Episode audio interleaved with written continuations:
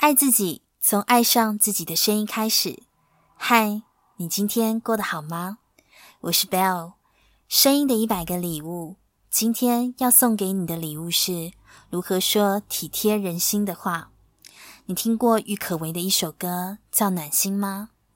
这首歌是这样唱的：你的体贴温暖了我的心。就像夏天的风吹过，那么凉爽安静。一句体贴的话，就会让人觉得心里都被温暖了起来。相对的，恶言相向也会让人觉得犹如进入冰库般的心寒。德蕾莎修女说过一句话：“体贴的话或许很短，很容易说，但它的回响却是无穷无尽。”能不能因为你的一句话或一个微笑，一个贴心的举动，就可以让人久久难以忘怀，或是从黑暗中走出光亮？暖心的一句话，也可以带给人满满的力量。你知道吗？人跟人的相处，唯一值得慢的就是关系。它让我们在沟通的时候，能够重视对方的心情，专注陪伴。是给予阳光，而不是闪电，并能体会这世界上没有两个人是一样的。我接受我们不同，但是我们愿意一起解决问题，而不是解决彼此。说些体贴人心的话，去支持对方，陪伴对方。我喜欢阿德勒说的：同理心是用对方的眼看，用对方的耳听，用对方的心。去感受，真正的陪伴是当你需要我时，我在；当你不需要我时，我也不会离开。沟通回话的重点，在给予对方勇气，带给对方克服困难的活力。而赋予人际关系勇气，是建立彼此对等的关系。所以，给予对方勇气时，我引用阿德勒。让他人与自己感到幸福，说话的五个重点分享给大家。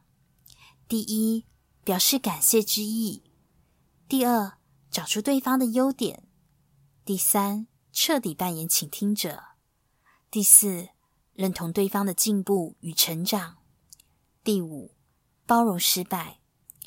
今天，我想与你分享一些暖心的话，可以运用在生活里。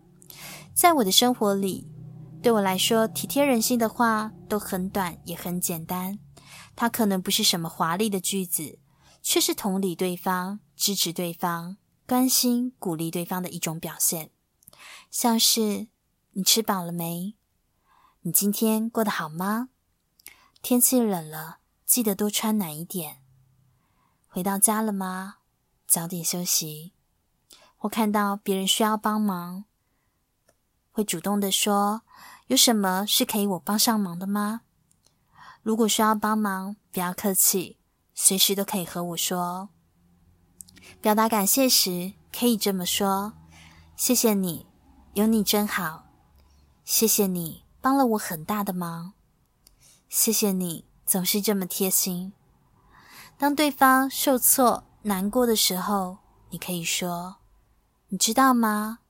你已经做得很好了。”或是没关系，我们再试一次。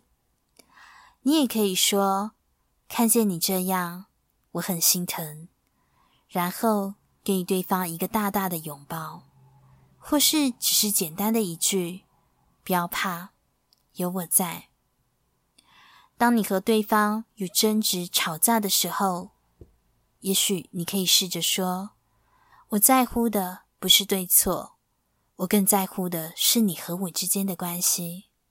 当然，如果你想打破争吵状态，你也可以说：“你别跟我吵，我不跟长得好看的人吵架。”我想这样对方应该吵不下去吧。所以，当别人鼓起勇气告诉你他的想法的时候，不要急着反驳对方，而是和对方说：“谢谢你愿意告诉我，让我可以更了解你。”试着同理对方，用对方的角度去思考。